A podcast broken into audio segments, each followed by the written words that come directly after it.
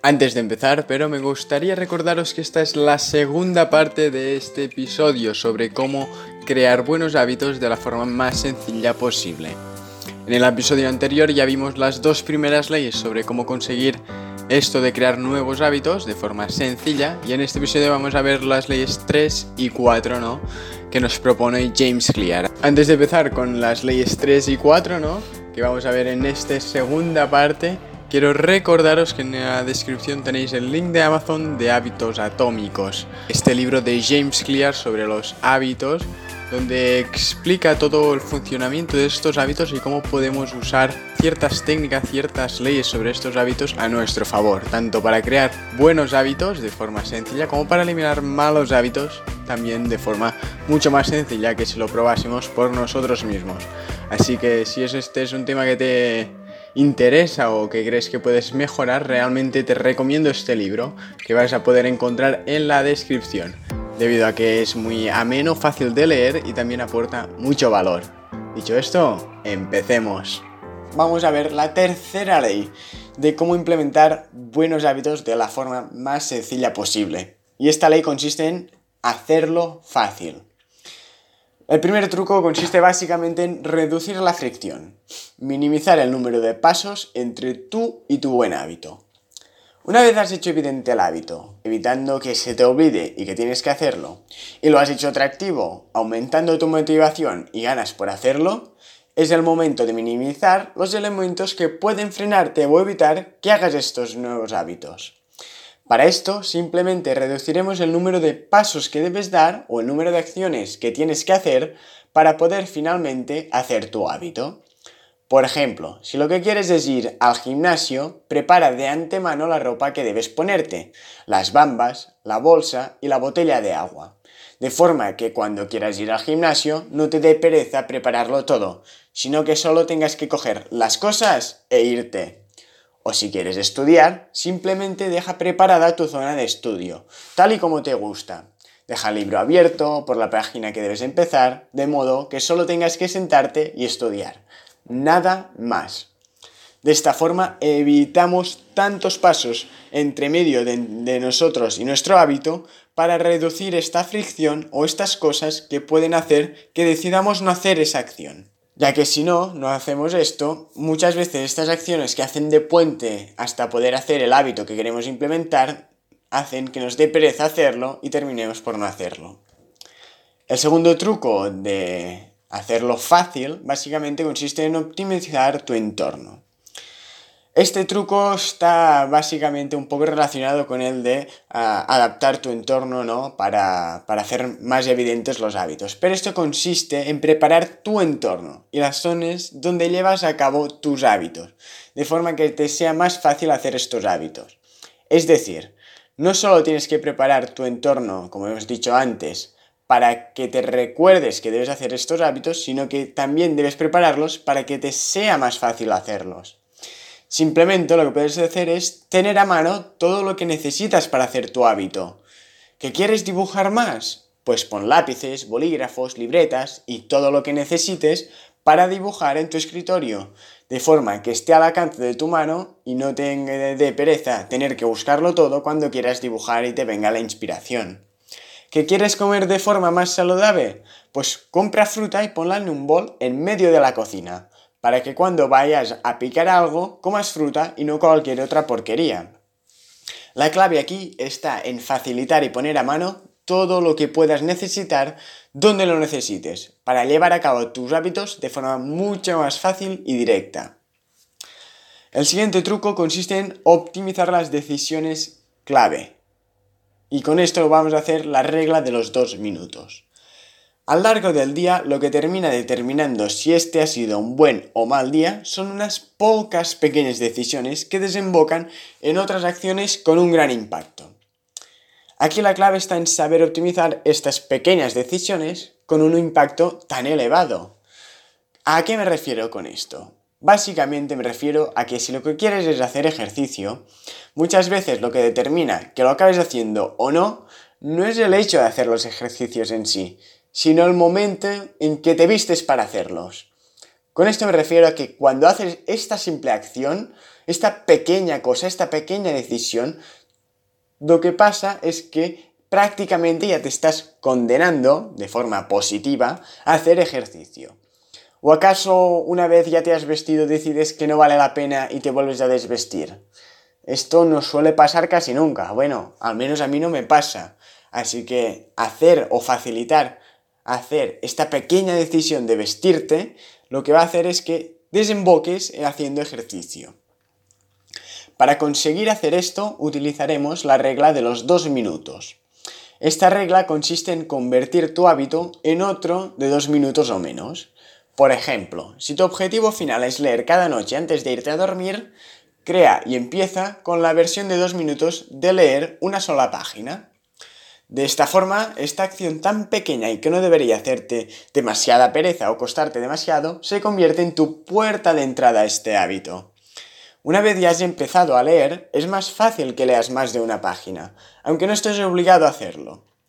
Empieza con tu versión de dos minutos y a medida que te salga más fácil, ves escalando y acercándolo a tu objetivo final.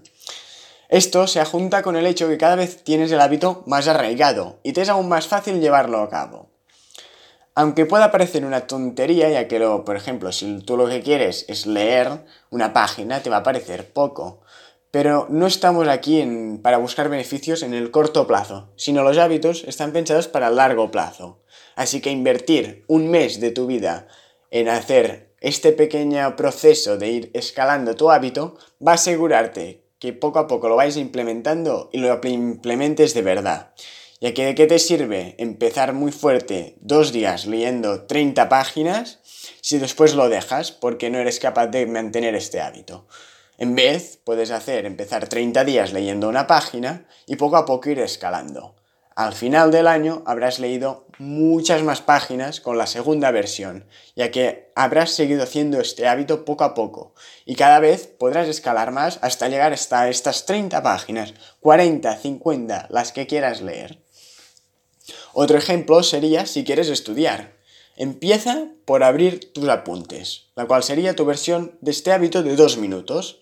Si quieres hacer, otro ejemplo sería que si quieres hacer 30 minutos de yoga, empieza por estirar tu esterilidad de yoga, y así con prácticamente todos los hábitos que quieras crear. Empieza con algo sencillo para empezar a acostumbrarte a tomar esta decisión clave que acabará decantando en toda una serie de buenas decisiones y acciones. Primero crea el hábito y luego mejóralo.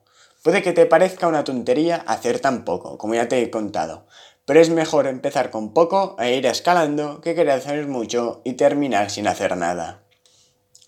El siguiente truco es automatiza tus hábitos.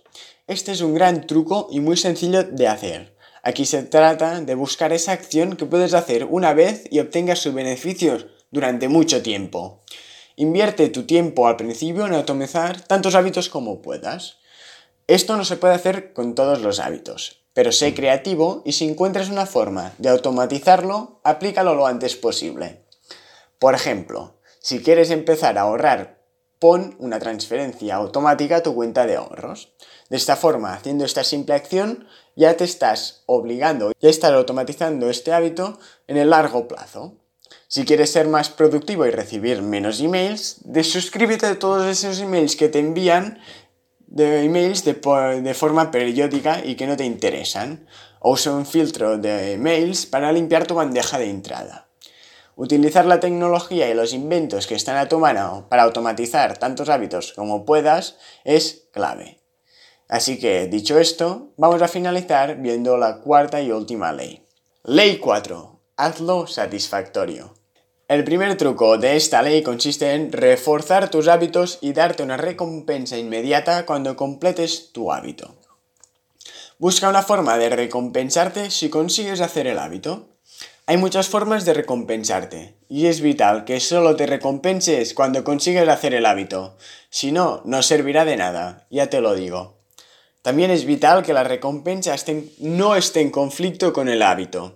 Es decir, si tu hábito es hacer ejercicio debido a que quieres estar más sano, tu recompensa no puede ser comer helado, ya que hace y refuerza de forma completamente opesada a lo que quieres de conseguir. Es decir, por, una, por un lado quieres estar más sano y por el otro te recompensas con algo que hace justo lo contrario. Esto no puede ser. O por ejemplo, si tu hábito es ahorrar, no te recompenses con un capricho cada vez que no compras algo. Esto no tendría ningún sentido, ya que lo que ahorras por un lado lo gastas por el otro. Y aquí entra en conflicto, ¿no? Con el tipo de persona que estás intentando ser. Es decir, una persona que ahorra. O en el caso anterior, alguien que cuida su cuerpo y su salud. No puede ser que la recompensa entre en conflicto con lo que quieres es devenir o con lo que quieres empezar a ser. En cambio, lo que debes hacer es buscar pequeñas recompensas que estén de acuerdo con quien quieres volverte. Si tu hábito es hacer ejercicio, tu recompensa puede ser tomar 10 minutos al sol con tu fruta favorita. Busca recompensas que no entren en conflicto con el hábito, sino que tengan un objetivo en común o por lo menos no sea contradictorio. Esto es muy potente, ¿no? Por crear estas recompensas, ya que te motivan a hacer esta acción y a terminarla para poder recompensarte. Pero es muy importante que esta recompensa sea la adecuada, ya que si no, no vamos a ver los beneficios. Siguiente truco es usar un seguidor de hábitos o un habit tracker, como se dice en inglés. Utiliza algún método que te permita llevar la cuenta de cuándo haces y cuándo no el hábito en cuestión. Uno de los métodos más simples es simplemente marcar con una X los días en que has hecho el hábito. Esto lo que hace es darte una enorme satisfacción cuando pones la cruz o simplemente tachas ese día del calendario. Además de darte satisfacción, evitará que rompas el hábito, debido a que una vez consigas una cadena de unos cuantos días, te va a costar más romperla por el simple hecho de mantener la cadena. Con todo lo que te ha costado hacer toda esa cadena de X, no vas a querer romperla porque un día te da pereza. Así que este truco no solo te dará satisfacción, sino que además no querrás romper esa larga cadena que es tanto te ha costado crear. Y cuanto más larga sea, menos querrás romperla. Así que una vez hemos visto qué hacer para crear buenos hábitos, vamos a ver un último truco que nos ayudará a mantenerlo. Es decir, este va a permitirnos no perder el hábito una vez lo hayamos adquirido y este consiste simplemente en nunca fallar dos veces seguidas. Como todos sabemos, es imposible no fallar nunca con nuestros hábitos. A todos nos pasa. Algún día se nos olvidará, o no nos encontraremos bien, o pasaremos todo el día en un avión sin poder hacerlo. Dicho esto, el truco está en volver al hábito lo más pronto posible. Una vez fallas y no lo haces, no puedes permitirte fallar dos días seguidos. Puedes fallar un, un día, pero nunca dos. El segundo día, fuérzate a hacer ni que sea un poco de ese hábito, ya que si no estás creando precedentes y poco a poco irás fallando más a menudo y durante más tiempo, hasta que lo pierdas del todo. Y esto no lo podemos permitir con todo lo que cuesta adquirir un buen hábito. Así que recuerda, una vez has creado un hábito, nunca falles dos veces seguidas. Y dicho esto, me despido de vosotros tras este increíble episodio sobre cómo crear buenos hábitos de una forma mucho más sencilla y cómo mantenerlos una vez los hemos adquirido e interiorizado. Espero que este episodio os haya gustado y hayáis encontrado un montón de trucos y consejos útiles sobre cómo implementar nuevos hábitos. Espero que lo que hagáis es coger diferentes trucos e implementarlos para cada hábito. Esto es lo mejor que podéis hacer. Obviamente no vais a poder implementarlos todos en un mismo hábito, pero cada hábito se le puedes aplicar unos trucos o otros, o una serie de trucos o otros, y te va a ayudar mucho a crear estos hábitos.